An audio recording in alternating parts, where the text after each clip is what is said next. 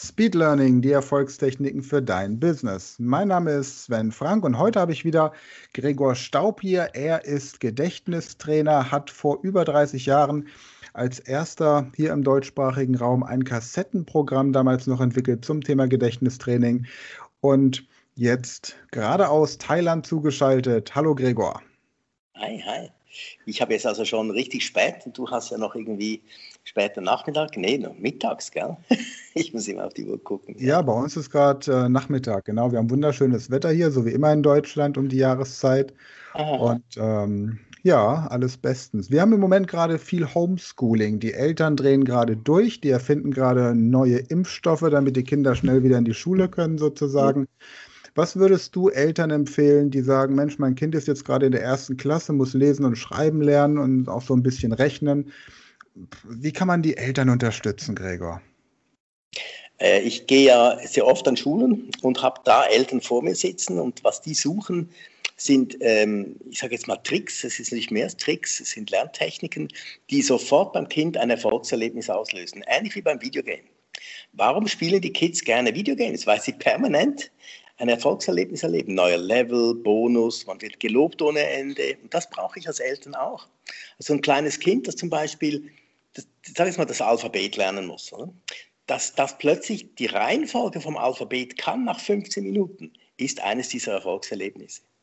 Oder wenn das Kind ähm, Rechtschreibfehler schreibt. Und das merkst du dich als Mama oder als Papa und sagst, oh, da haben wir Straße mit einem S geschrieben und, und hier steht äh, Atmosphäre ohne pH.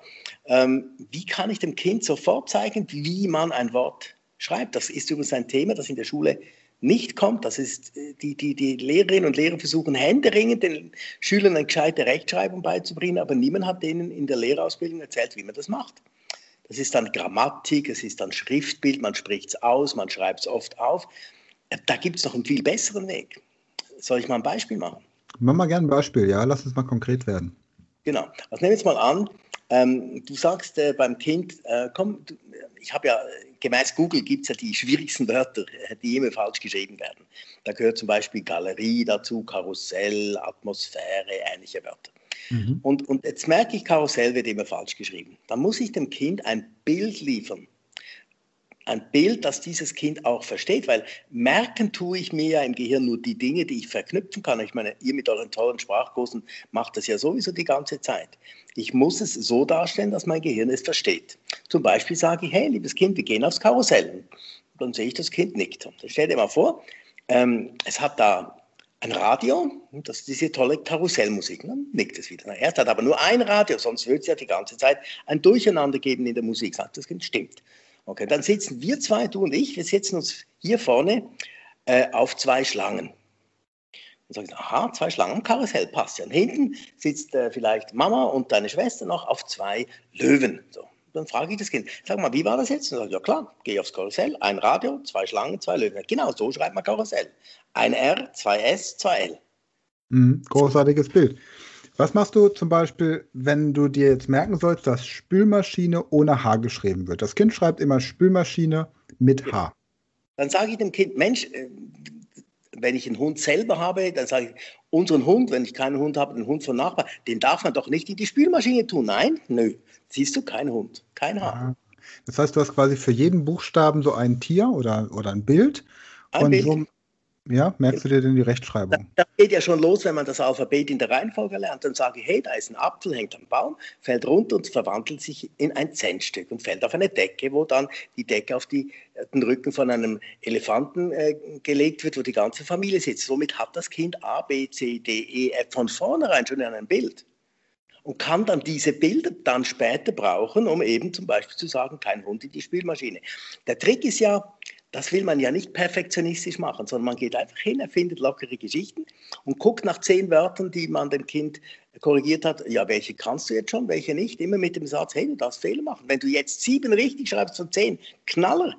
Und dann übt das Kind und schreibt es nochmal auf und meint, oh ja, die sieben sind richtig, die drei korrigiere ich noch. Und dann geht nochmal eine Runde los und sag immer, du hast ja immer fünf Chancen.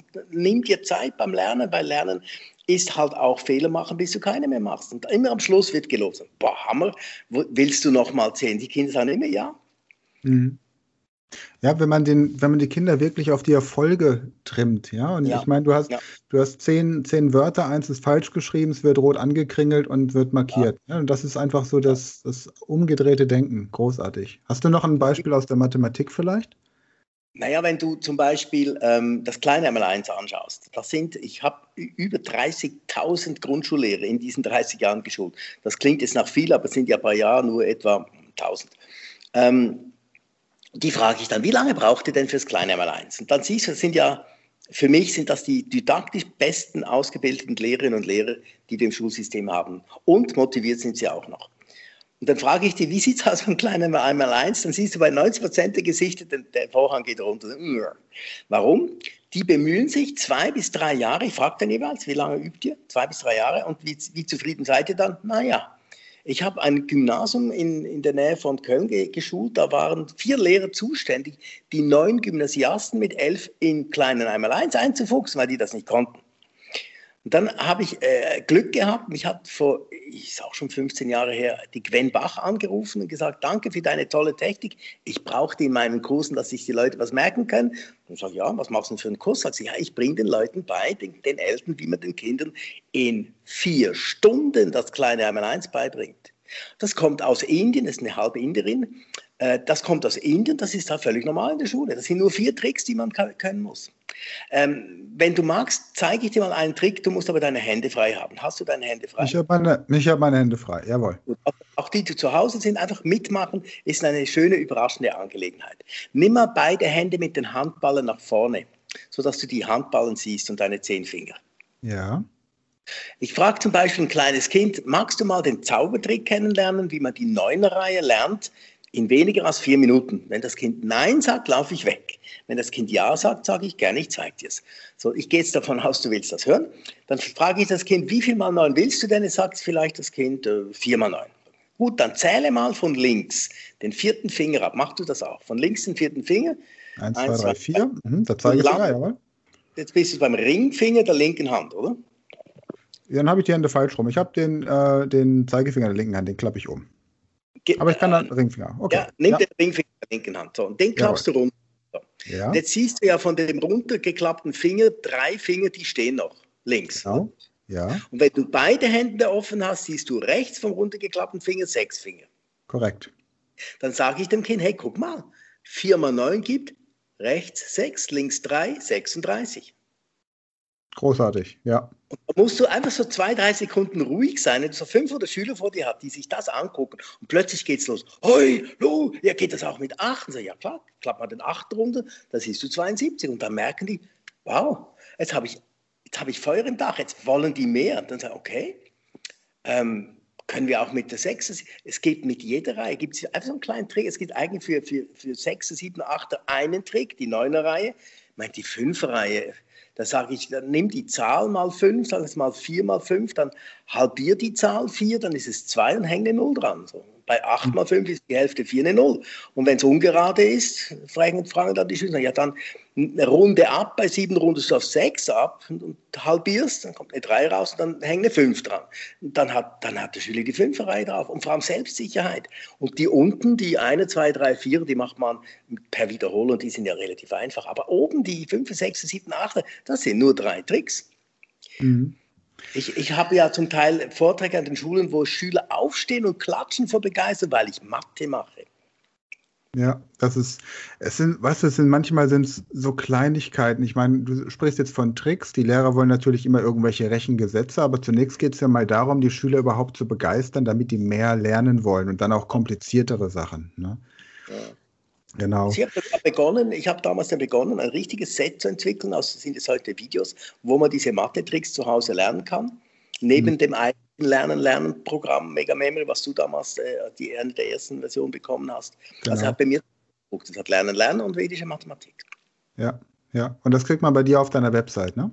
Ja, und ich, ich denke, so einen Podcast nutze ich dann immer, damit ich die Leute auch motiviere zu sagen, ich, ich schreibe jetzt dem Gregor ein E-Mail, was ist der angenehmste Weg, mich zu kontaktieren. Schreibt mir einfach an info.gregorstaub.com ein E-Mail, das findet man natürlich auf der Homepage und dann sagt mir, was ihr wollt und was ihr braucht und dann schreibe ich zurück und dann kann man persönlich reden. Das ist doch sehr viel angenehmer, als einfach nur so einen Produktshop zu zeigen. Ich gebe dann immer einen gescheiten Rabatt, dass die Leute dann auch sagen, danke vielmals und dann passt das auch. Genau, prima. Okay, also gregorstaub.ch.com.de, welche ist es? Alle. warum frage ich? Warum frage ich? Der Mann denkt mit. Sag mal, du bist ja, bist ja viel in Thailand, hast du erzählt. Hast du da mit dem Schulsystem mal Kontakt gehabt? Also kannst nee. du da Vergleiche ziehen? Nee, ist, ich, wie gesagt, ich bleibe schön in meinem deutschen Raum. Okay. Ich merke immer wieder, wenn mich so eine Bank einlädt und ich komme dann in eine Situation, dass ich den Vortrag oder die Idee in Englisch präsentieren muss, nur schon in Englisch, wo ich ja richtig gut bin, ich komme nicht auf diesen Level, den ich in Deutsch habe. Das ist okay. wirklich, ja. Also Thailand, da bin ich ganz schön einfach nur Tourist. Das heißt, ich bin ja hier, ich wohne ja hier seit schon ein paar, fünf, sechs Jahren. Meine Frau will auch gar nicht mehr weg, die ist zwar Luzernerin, aber ich, äh, die finde das total cool, ist so gelassen. Es ist einfach schön hier. Ich meine, jetzt in Corona sowieso. Mhm. Äh, man kann hier an den Strand und so, aber eigentlich ist es einfach das, äh, eigentlich hat das Essen mich am meisten angelockt hier. Und zwar war ich sechs Jahre alt und dann habe hab ich ein Buch gekriegt über Siam, hieß das damals und habe die Bilder gesehen von diesem Essen, von diesem Tempel. Das war für mich der Inbegriff von Schönheit. Und seither bin ich Thailand-affin, ja. Großartig.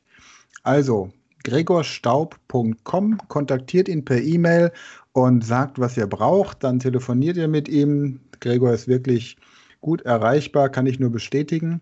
Gregor, in der nächsten Folge möchte ich gerne noch mal ein bisschen mehr darauf eingehen, wenn du jetzt mit Leuten arbeitest, Vorträge an Schulen hältst, ist ja sicherlich im Moment etwas weniger, aber wenn vielleicht auch mal eine Firma dich einlädt oder so, einmal die Frage, wer so deine Zielgruppe ist, mit wem du arbeitest und was man da genau mit dir alles so im Einzelnen besprechen kann. Gehen wir beim nächsten Mal drauf ein. Erstmal vielen Dank für jetzt. Mache ich noch ja? im nächsten, Podcast.